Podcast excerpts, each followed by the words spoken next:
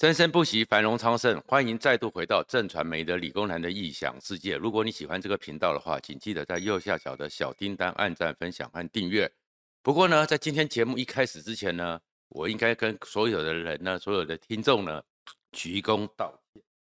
说错了，一定有错就要认，这才是一个正确的态度。我为什么说错了呢？我先前的时候在这里面讲过，说今年的选举是一场没有主题、没有主角。的一场选举，所以大家觉得非常的冷漠，那我错了。其实观察到现在，其实这一场选举是有一个主题的，是有一个主角的。这个主题就叫做帮林志坚平反，这个主角就叫做林志坚。因为看到整个选举搞到现在为止，几乎民进党的侧翼所有的攻击就是小智好冤哦，林志坚犯的错，其他人也犯的错，小智好冤哦。从新竹、从桃园、从南投、从台北，到了包含蔡壁如，所有人都变成是他们呢，好像那些侧翼一定都要去找他们的错，说其实小智林志坚好冤哦。所以这场选举你会看到，民进党的主轴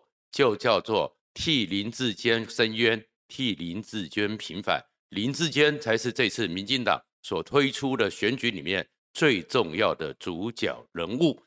可是呢，这个主角人物最近这个替林正渊伸冤的风潮，已经碰到的就是高虹安。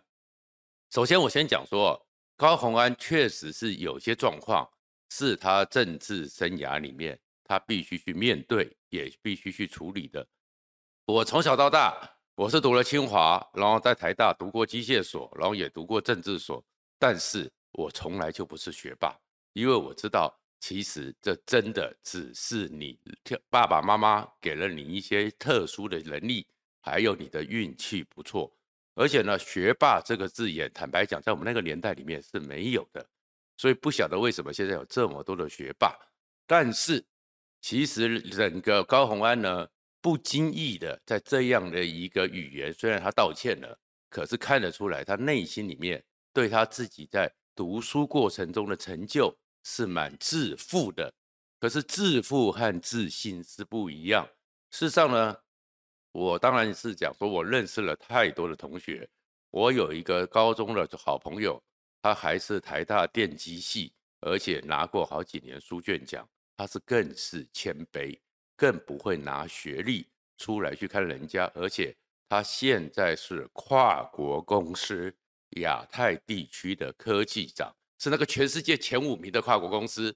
亚太的地区的科技长，可是他周末周日还会利用时间到台湾的海滩去帮忙捡垃圾。所以其实一个人书读得好不好，不需要如此的骄傲，如此的自负，如此的出来看不起别人。所以当他不经意的，虽然他是说他不是林志坚，但是这种话就是错，错了就要道歉。而道歉呢，就应该非常的诚恳，不要像马英九一样。马英九呢，会让人家觉得，哎，开始从一个台湾里面的师奶杀手，变成人人嫌弃的问题。当然就是八八风灾。八八风灾的时候，马英九出了一个状况，就是他的道歉不甘不愿，他出来开到记者会道歉说，如果大家觉得不舒服，我愿意道歉。你要道歉，还有大家觉得不舒服吗？道歉就是道歉。或者是说，哎，因为这个政府处理上有很多疏失，我作为中华民国的总统，所以我概括承受。好像你是很不甘愿，对，不甘不愿的道歉，只会让人民对你不会更原谅。所以高虹安呢，当然我们也知道他在这边呢，也是当然是表达他的歉意，可是要更诚恳一点，不然呢，马英九那种不甘不愿的样子。会让很多人联想到他，这对高虹安未来当然不见得是好事。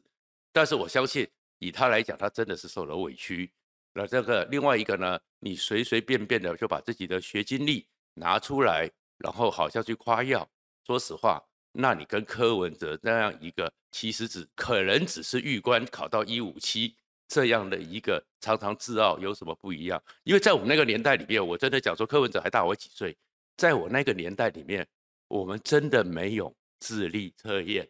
我们是有考智力测验，可是我们的智力测验都是一个中型分布出来之后，告诉你说你呢是在于就什么数理能力、逻辑能力、语文推演能力、空间能力占了占比是九十九或九十八，也就是说一百个人里面你可能赢了九十九个人，一百个人里面你赢了九十八个人，或九十二，一百个人里面赢了九十二，还没有这种一五七的，因为在百分之百的比例里面不会有一五七。我们那个年代一五七只有一件事情可能有，那个就是我们当时的都要服兵役。都要考预官，大学生要考预官，研究生才可以直接抽签。我们要考预官的时候呢，最后有个条件，就是你预官的智力测验，根据那个预官考试，那个是一大堆上百、数百题的选择题，在一定的时间里面，你写对了几题就是几分。如果你没达到九十分还九十五分，我忘了，那就代表你呢可能没有资格、能力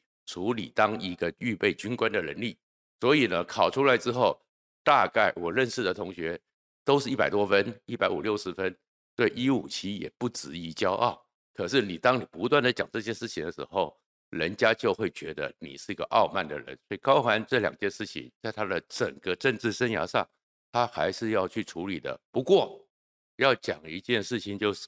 高虹安他确确实实你看得出来。他那份论文，如果真的像报道所说被引用四千次，那是非常好的一个论文。然后呢，民进党呢，在拿他的论文，只是为了想要去证明林志坚没错，林志坚好棒棒。民进党其实引起了社会很多没有表达，但就我所知，我的赖群组里面很多的是包含了什么国立大学顶尖科系的系主任。跨国公司，欧洲、德国、美国技术长、总工程师，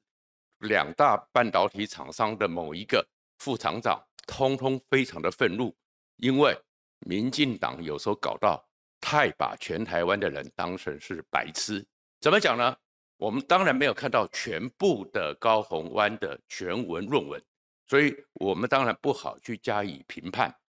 但是自然科学的论文。和社会科学的论文在本质上就有很多不一样的地方。民进党的那些侧翼胡说八道，把他们根本对于一个论文到底是什么、论文的内涵是什么、论文的精神是什么，随便比对。比如说，我没有看到全文，因为民进党或那个周周刊也没有公布到高虹安论文的全文，就说两个图表教案是一模一样。如果图表教案叫做一模一样，图表图形一模一样，就说这个是抄袭，那就是你完全不懂。在自然科学里面，比如说我当时在机械所的时候，我们的师祖是 NASA 的顾问，他们当时在喷射推进实验室里面呢，开始去思考研究八倍音速以上的一些飞行动力流体力学，所以在他们透过非常昂贵无数次的实验。在风洞里面累积的数据，做出了那个机翼 airfoil 上面的应力分析。可是那样一个应力分析，你总不能总每一次总是只是做实验所得。我们能不能用已有的动流体动力学的方式，各种的流体动力学，还有各种分析工具，和当时电脑刚刚出来，找到一个呃破取的方法，找到一套理论，然后你可以找到一个。更能够验证，更能够甚至是一个可以不断重复使用的 equation 方程式去验证你所做到的这个 equation 是可以得到这样的一个结果。所以，我们整篇论文都在抄，都是不断的把 NASA 的那个 Air f o i t 拿出来，因为要看我用这个 numerical analysis 数值分析，然后中间做了一些 assumption，做了一些假设，最后我是不是能够 make mapping 到那样一个 airfoil 的。根据实验里面出来的不断可以验证的那样一个流体的图形，那样的图表，所以你只是随便的就说啊，图表一样就叫做抄袭，你会让所有学过科学的人觉得你在胡说八道什么？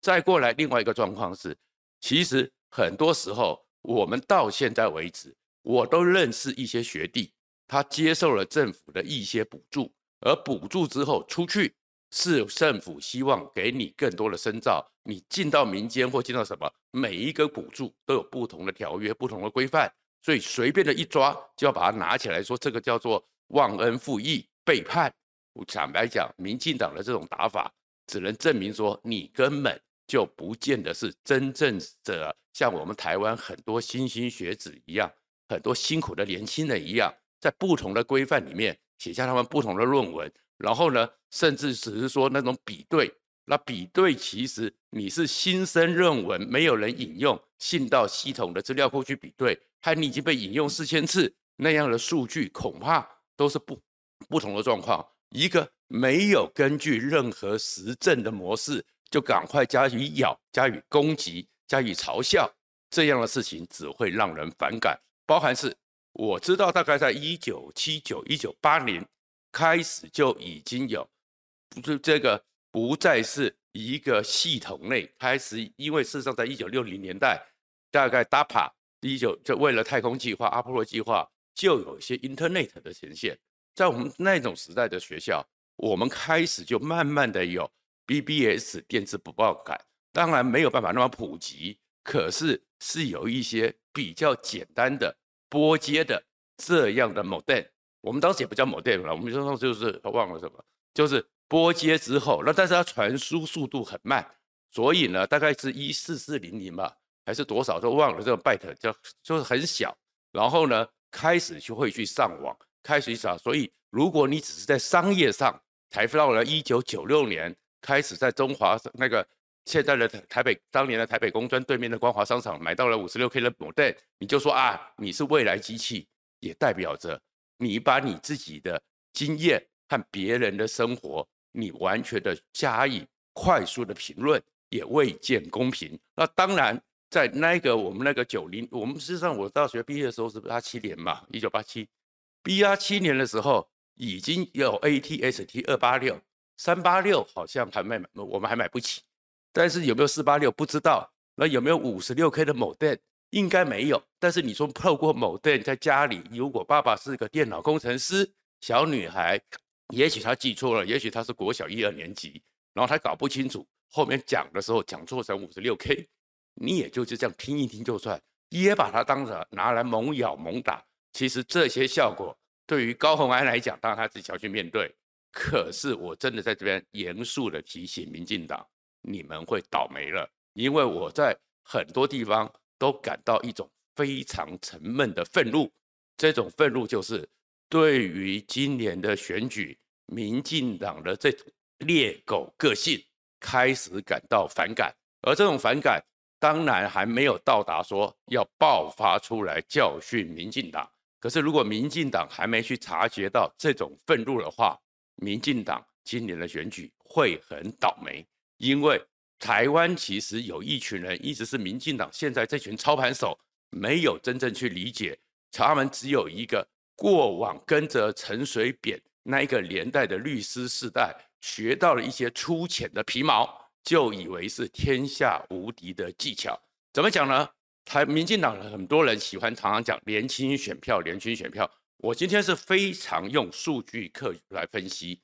每一个阶段，每一个人民都是国民，每一张选票都应该照顾。可是年轻选票决胜负。这件事情，民进党现在这些当年当助理的操盘手，根本就是尝试不足。比如说，他们今年呢，为了拉抬选举，就不断的鼓吹十八岁的公民权，可以是让他们增加年轻选票。所以这个数字，你只要拼十八岁的公民权，他们的选举就有利多。十八岁公民权当然是一个非常严肃的普世价值课题的讨论，但是。十八岁，以我们台湾现在的出生率，大概我认识的人，两二两两千年出生的人，那年大概十八九万而已，现在大概十六七万而已。所以现在十八岁加十九岁的票数加起来就是不到四十万。你怎么会认为四十万在全国一千九百多万的这个公民里面，他会是因此灌注给你民进党，你民进党就会赢呢？怎么民进党的数学能力这么差？难怪你看到自然科学的论文的时候，你完全是用一些不理解自然科学的语言在加以诠述。再过来，真正会让现在愤怒的人，其实台湾现在你要考虑的是四十五岁到六十三岁左右的这批人，因为这批人呢，其实在那是台湾出生率最高的时候，每一年像我是最倒霉，因为我出生的是龙年，又是战后婴儿潮之后，整个社会经济恢复，所以我那年很倒霉，四十五万快到四十六万，所以考联考的时候非常的辛苦。可是那一段时间，每一年都出生四十万左右，所以这二十年的时间，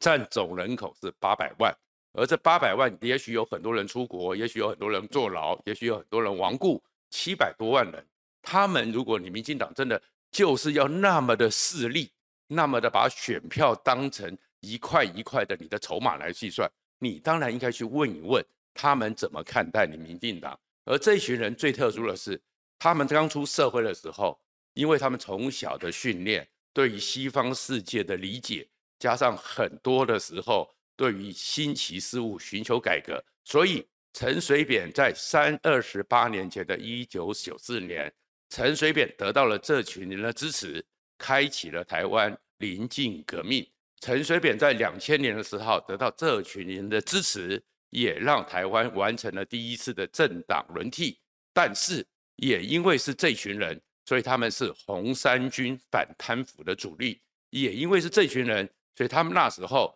寄希望于马英九能够把两岸关系和民进党当时陈水扁时代一些错误给更正过来。也是这群人，因为你马英九的关系，所以他们也是后来大力的去支援蔡英文的三只小猪。还是这群人，虽然知道韩国瑜很鬼扯，但是二零一八的时候。愿意教训一下民进党，但是韩国瑜你立刻的背弃了选民承诺，也是这群人把你整个韩国瑜的总统梦给打碎。所以台湾社会上其实有一群越来越庞大的中间选民，中间选民经过台湾的民主化的状况是有价值的。如果你看到民进党现在呢，过去的民进党像狼群，狼群其实就是非常有谋略，非常有智慧。指向一个方向，然后大家有计划的去进攻。你看，狼是其实是很聪明的动物，可是现在民进党养的这群侧翼像猎狗一样，甚至像蜜獾一样，到处乱咬，到处乱啃。然后慈济你也要去打，台积电你也要去嘲笑。然后现在一个正规的学术论文，你也要把它去乱踩乱咬，甚至创造一些反正欺负大家好像都没有读过书一样，你只会让人家愤怒。而最近。张善政也是碰到这样状况，一个法人签的一个研究计划，我上次也说过，张善政的能力太差，处理这么一个事情，他的反应能力跟高虹安比起来差太多了，所以张善政不过而恶。张善政作为一个计划的主持人，显然呢，至少这个计划里面，可能他的事业太大，所以这是一个 small potato，他可能也没拿到太多的。研究预算可能只有主持会议，他自己上去讲话的时候，所以对于里面的内容，他真的不清楚。对于下面是不是有不尽完美的地方，恐怕他的监督能力当然都可以被检验。但是一直猛打张善政，当然会让张善政人家其实对他的现在不满意，是不过而恶。你言过其实，你以前包装的多厉害，看起来你的能力就如此，所以他的选票。在中间选民在和年轻选票感觉疏离，可是天天在那边猛打，只是为了帮林志坚平反，也会让人民很厌恶。而民进党到现在为止没有真正理解到的，你回去看整个林志坚论文门的事件，声量都很低，讨论度只是因为今年选举实在没有话题，政论题目谈一谈，收视率也不高，声量也很低。当它高的时候是八月十号。八月十号那一天，当台大学伦会做出了判断，马的接下来蔡英文在民进党中执会，让人家觉得你以一个政治力量怎么可以跟一个学术力量这样子直接对着干？政治要来对干学术，不好像是现在陈时中越来越被边缘化，你政治来对干慈济，超越了愤济，愤济还是刚刚我讲的。目前其实这七七百多万可能今年都不想投票，但是他们曾经是台湾在走过这一段路程里面的启蒙世代，非常核心的力量。如果你让他们愤怒出来，民进党你就会非常讨厌。我是非常诚恳的奉劝民进党注意一下，这一群选民曾经支持过你，这一群选民也曾经质疑过你，但是他们心中不是对政党的认同，他们是对台湾能够成为一个坚定的民主价值的国家，那才是他们的核心价值。包含是现在在这个情况之下，农委会的一些表现，经济部的一些表现，只是去呼应侧翼想要攻击政治对手的一些不清不楚的暗示。说实话，你会得到的教训，恐怕会出乎你的想象。真的是非常诚恳的奉劝民进党，身为执政党，就是完全执政，拿出你告诉人民凭什么应该继续支持我，而不是只是想要帮林志坚平反这样的一个帮林志坚平反，最后你们恐怕得到了下场会跟林志坚一样，都非常凄惨。谢谢大家。